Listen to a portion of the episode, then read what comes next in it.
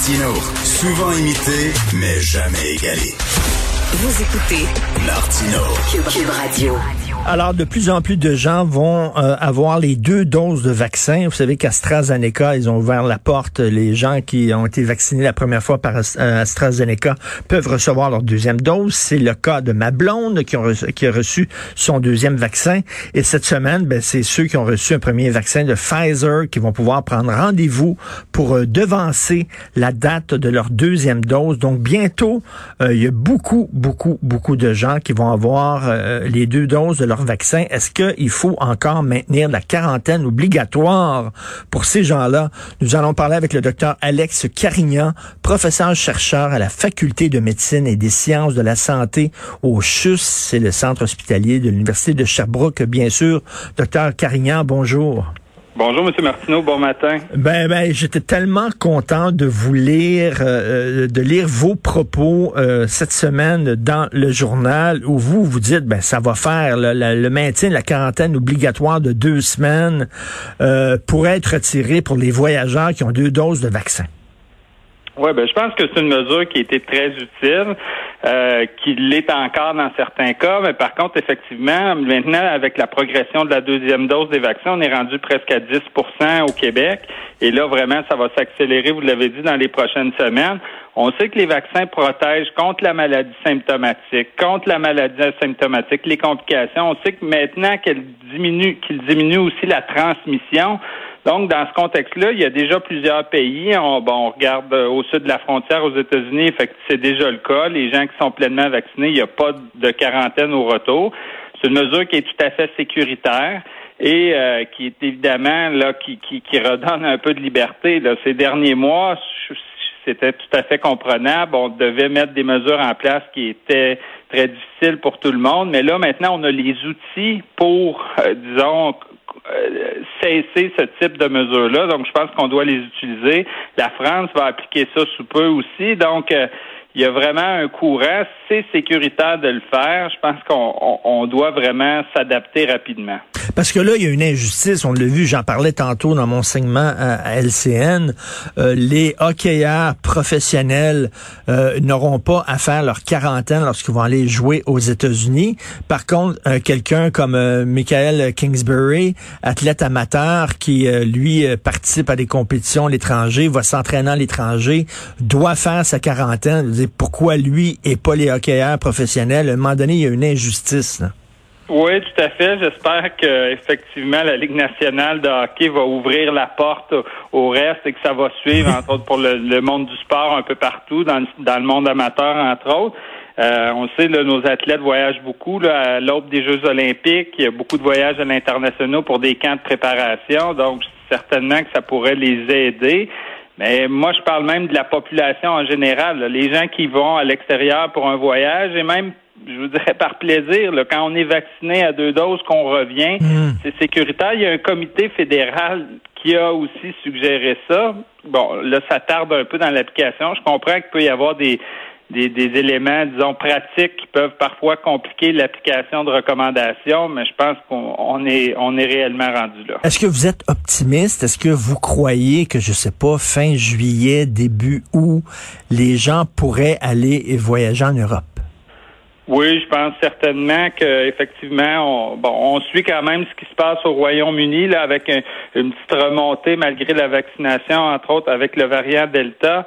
Mais de plus en plus de données aussi nous montrent que la vaccination protège bien. Lorsqu'on a deux doses de vaccin, on est bien protégé contre vraiment la grande, grande majorité des variants. Donc, euh, oui, je suis assez optimiste par rapport à ça. Je suis assez optimiste aussi qu'on va assouplir les mesures. J'ose croire qu'on travaille déjà là-dessus. Docteur euh, Carignan, vous me voyez pas, là, vous me voyez pas parce qu'on est à radio, mais je suis en train de danser dans le studio, moi, là, là en vous écoutant, là.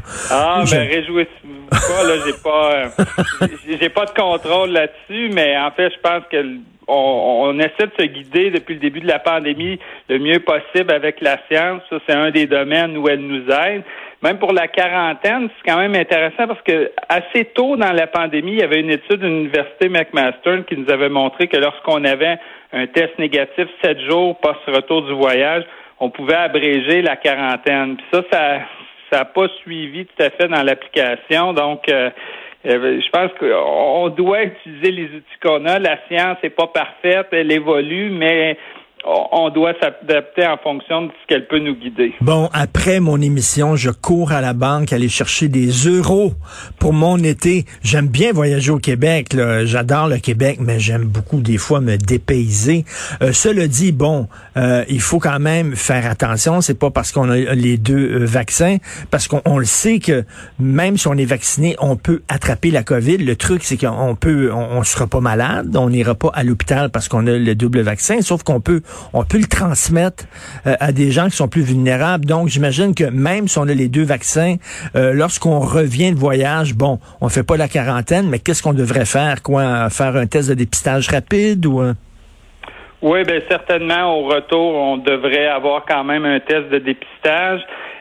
Euh, bon, les mesures sont encore en place. Aussi, il va y avoir des assouplissements. Entre autres, on parlait au Québec, là, M. Legault parlait qu'à la fin juin, par exemple, les gens qui sont pleinement vaccinés pourraient euh, se regrouper à l'intérieur ensemble. Ça aussi, je pense que c'est sécuritaire. C'est vrai que les deux vaccins ne protègent pas à 100% mais ils protègent très bien. On parle à deux doses de plus de 95% de protection. Donc, c'est, disons, un outil qui est très, très intéressant.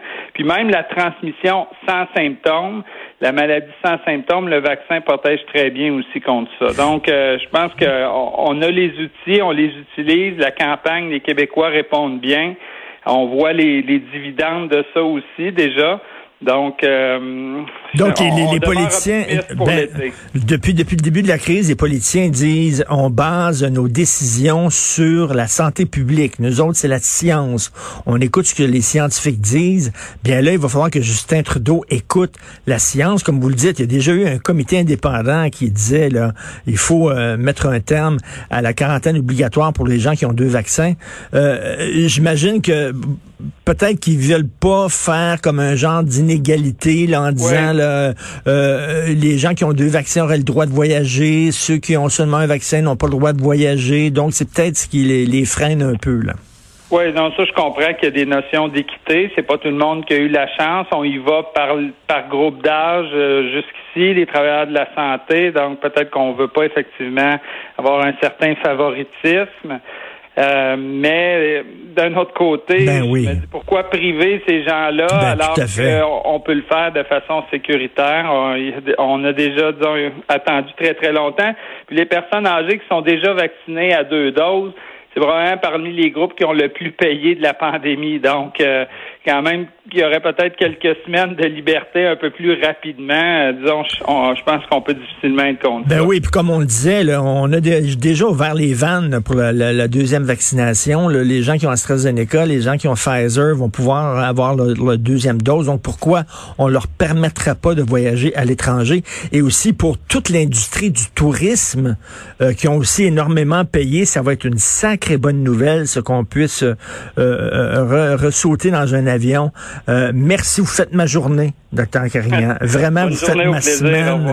Merci beaucoup, docteur Alex Carignan du CHUS, Centre hospitalier universitaire de l'Université de Sherbrooke.